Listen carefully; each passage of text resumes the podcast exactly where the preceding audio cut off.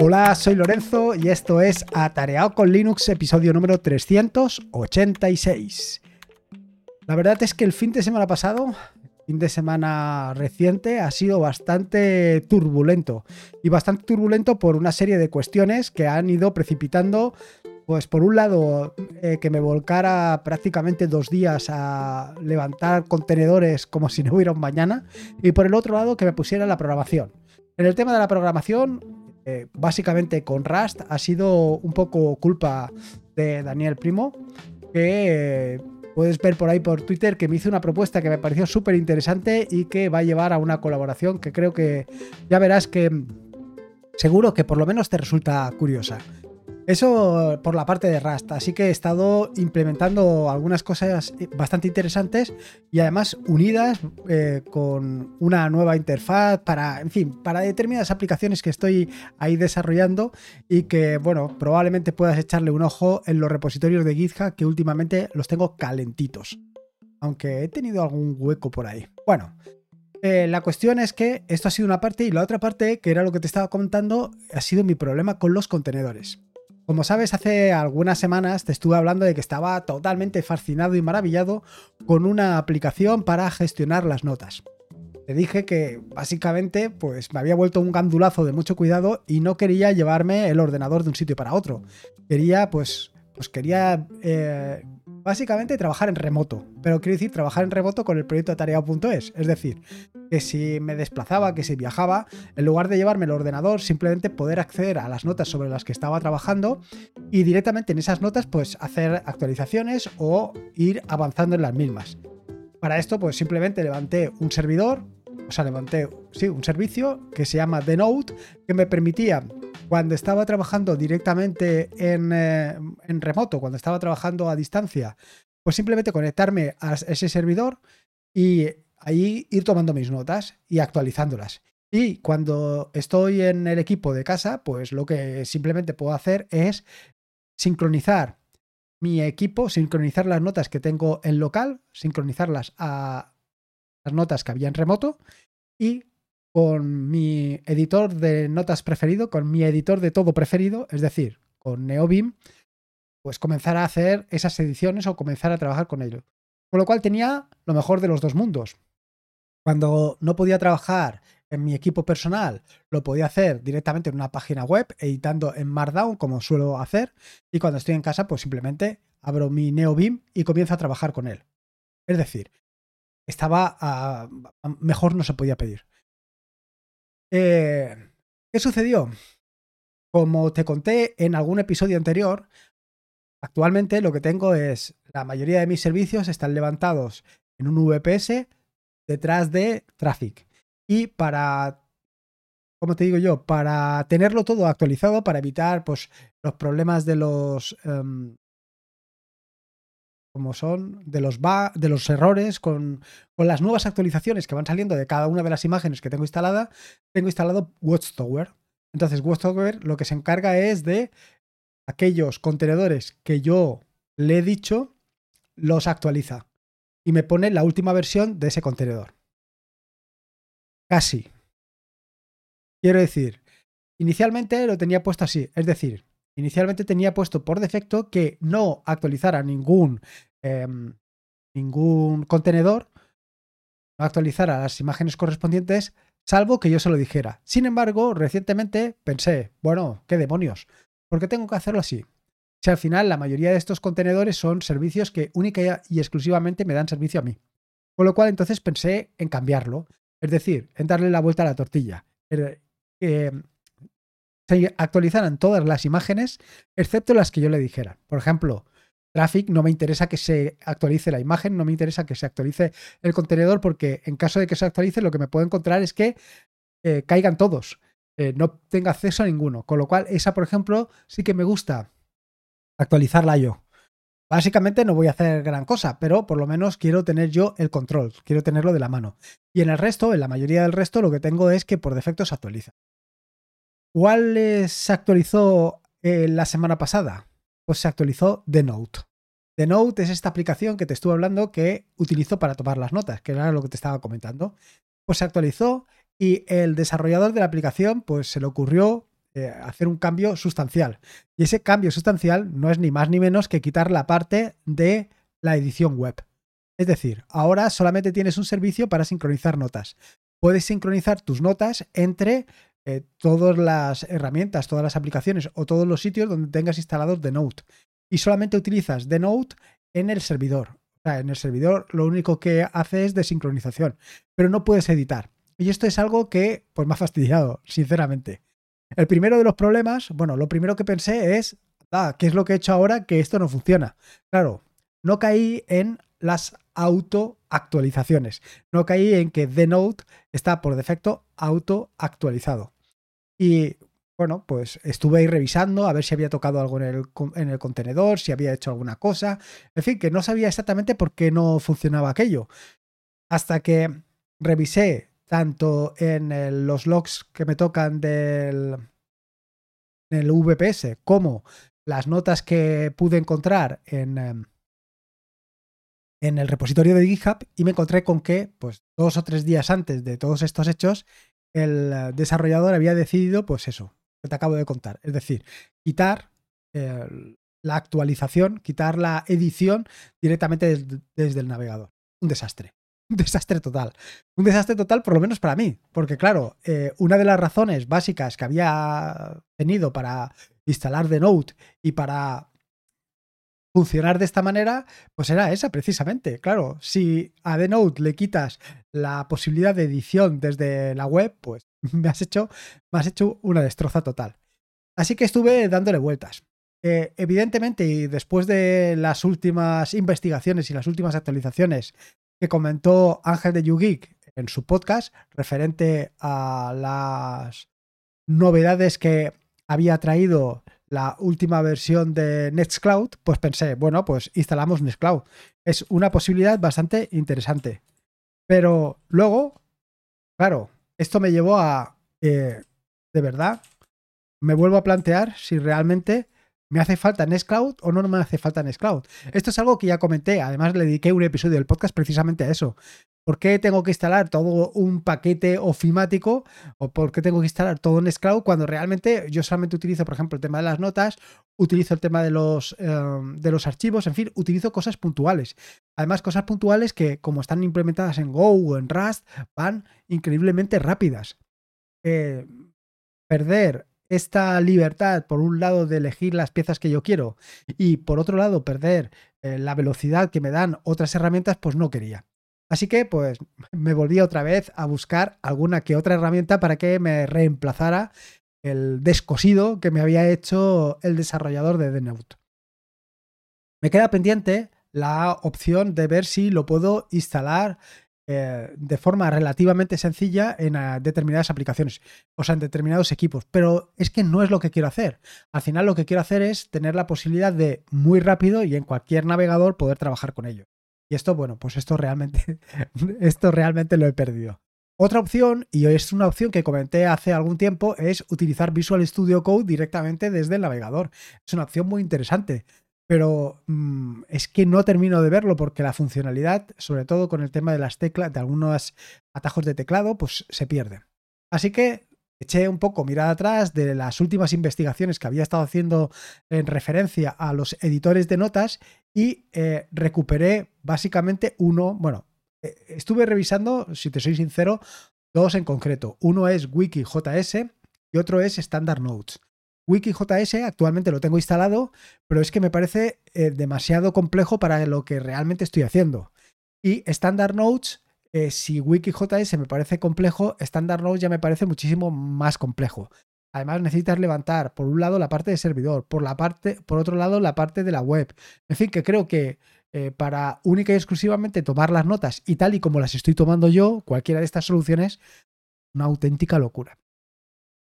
Así que nada, eh, le volví a dar una vuelta hasta que encontré una solución que también había comentado Daniel Primo en alguno de sus vídeos, eh, bueno, en alguno de sus vídeos, no, mejor dicho, en alguna de sus newsletters, y sobre todo lo encontré en su página web directamente de tres editores Markdown que son relativamente sencillos. Y uno de ellos, precisamente, es Laverna. Laverna es un editor que está implementado con JavaScript y que trabaja en cualquier, eh, cualquier eh, navegador. sea Firefox, ya sea Chrome, en fin, en cualquier navegador vas a tenerlo funcionando. Esta es una parte, con lo cual ahí podía tener em, todas mis notas. ¿Qué es lo que sucede? La Verna tiene la característica eh, especial de que guarda las notas directamente en tu, propio navegador, en tu propio navegador, es decir, las guarda en la memoria o en, eh, en el almacenamiento del propio navegador. Y eso está muy bien.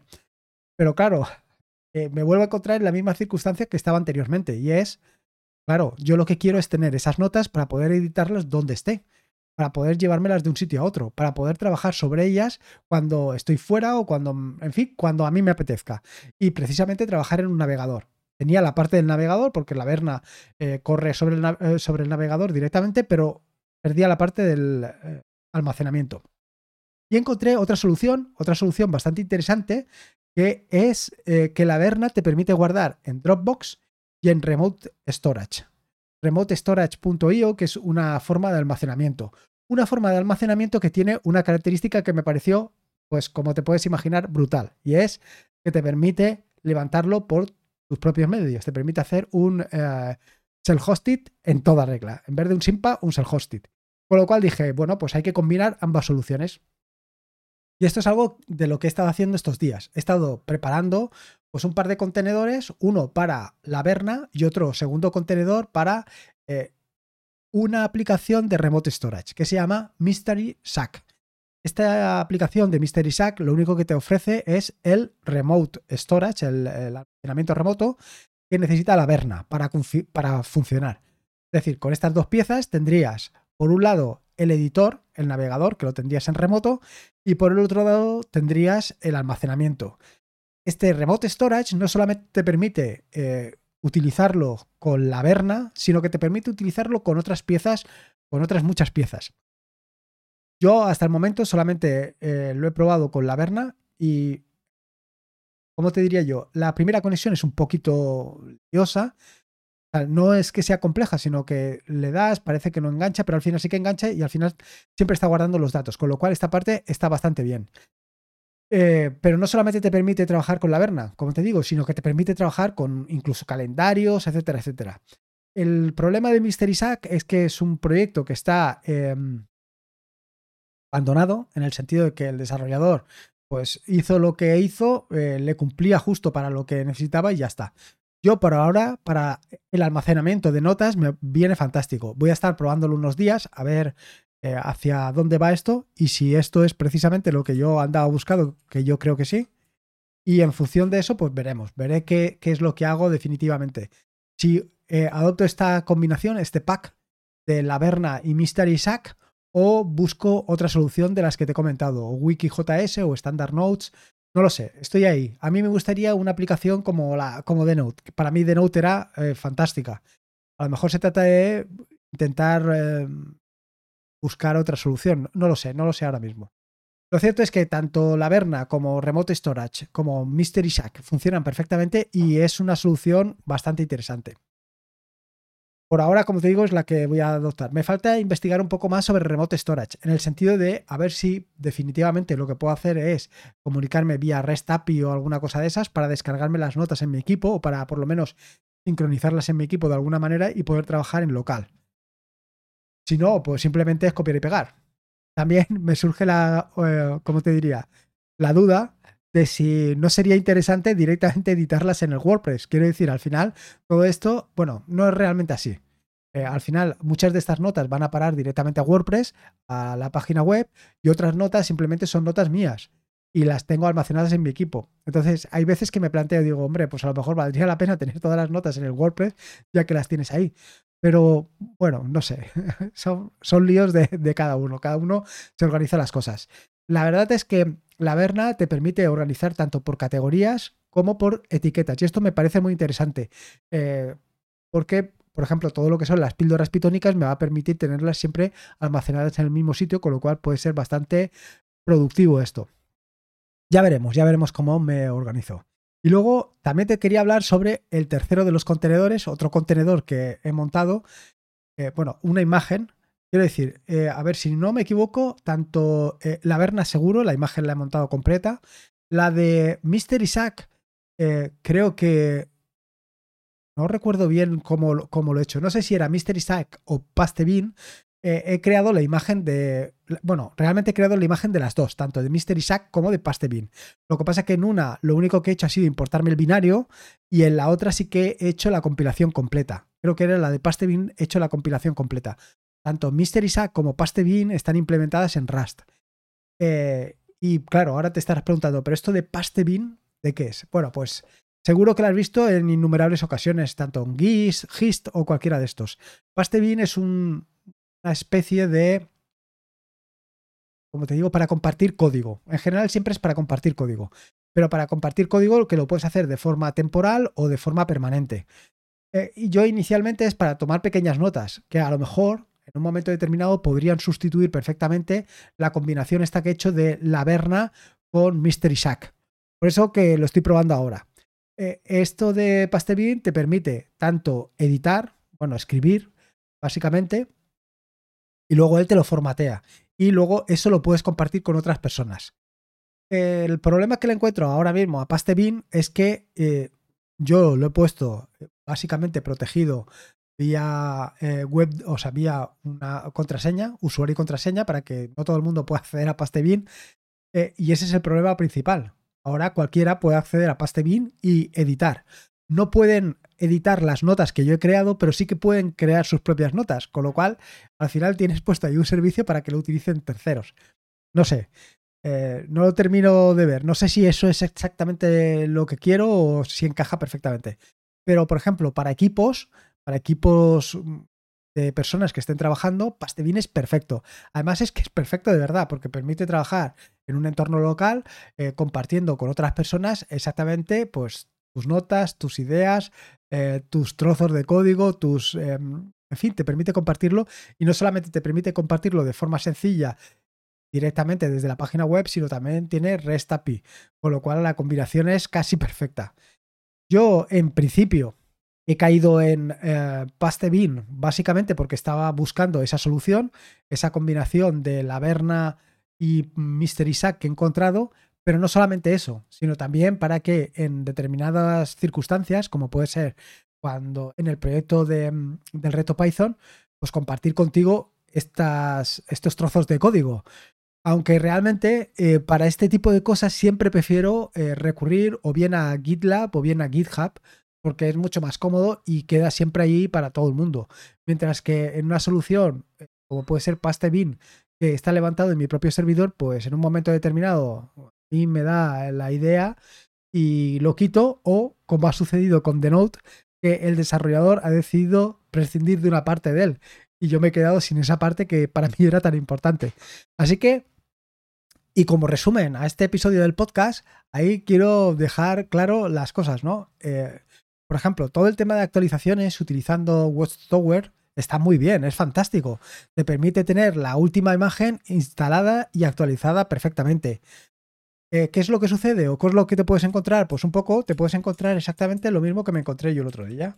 Te puedes encontrar con la circunstancia de que el, desarrollador, porque así lo ha decidido, decida quitar parte de su código porque cree que no le aporta nada. Ciertamente, a Denote la gran ventaja que tiene es la parte de la sincronización de notas. La parte del, la parte del navegador, bueno, pues está ahí de más. Pero claro, es que esa era precisamente la característica que yo necesitaba. Yo necesitaba precisamente esa característica para que todo funcionara. De cualquier manera, te tengo que decir que lo he pasado pipa haciendo contenedores este fin de bueno, haciendo imágenes para contenedores este fin de semana. Además he implementado, por ejemplo, eh, en el caso creo que era de Mystery Shack, la cuestión de hacerlo o de extraerlo de un contenedor y montarlo en otro es porque la imagen para crear Mystery Shack, pues a lo mejor pesaba un giga y extrayéndolo eh, y creando un contenedor adrede, pues eh, se ha quedado prácticamente unos 150 megas o una cosa así, lo cual ya es considerable. Y no solamente eso, sino que además he cambiado la forma de ejecución para que en lugar de que lo ejecute directamente eh, root, lo ejecute el usuario, utilizando una herramienta que puedes encontrar en atareado.es, una herramienta que no la he desarrollado yo, pero que sí que he escrito sobre ella, que se llama Gosu que es más o menos como sudo, pero de otra forma. En fin, lo cierto es que he estado trabajando eh, en todo esto y ha sido muy productivo. Vaya, de hecho te digo dos cosas. La primera es, eh, si puedes, le echas un vistazo al proyecto de Self-Hosted, donde vas a encontrar todo esto que te estoy comentando aquí implementado para que lo puedas descargar e instalar fácilmente. Y de cualquier manera, en los próximos vídeos de Self-Hosted te iré contando todas estas actualizaciones. Y luego, por el otro lado, aparte de, de, todo esto, puedes echarle un vistazo a las imágenes de los, de los Docker, tanto a las de Mr. Isaac como las de Pastebin, para que veas cómo está implementado y el uso de Gosu, que yo creo que es muy, muy, pero que muy interesante. Y bueno, pues esto es lo que te quería contar. Quería contar y compartir contigo pues todas estas aventuras y desventuras de un contenerizador o un imaginario, bueno, de como sea. Espero que te haya gustado este nuevo episodio del podcast y recuerda que en Spotify ya se pueden dejar valoraciones o ya se pueden poner corazoncitos o lo que sea. Así que ya tardas, ¿eh? Ya tardas. A ver si le damos más eh, divulgación al podcast y llega a mucha más gente. Y poco más que decirte, bueno, al podcast y al proyecto, que al final el podcast no es más que una ventana al proyecto tarea.es. Y eh, ya me he perdido. Recordarte que este es un podcast de la red de podcast de sospechosos habituales, donde puedes encontrar fantásticos y maravillosos podcasts. Puedes suscribirte a la red de podcast de sospechosos habituales en fitpress.me barra sospechosos habituales. Y por último, y como te digo siempre, recuerda, la vida son dos días y uno ya ha pasado, así que disfruta como si no hubiera mañana y si puede ser con Docker, Gosu, eh, Tiny, en fin, todo este tipo de cosas que te vengo contando, mejor que mejor. Un saludo y nos vemos el próximo lunes. Hasta luego. Adiós.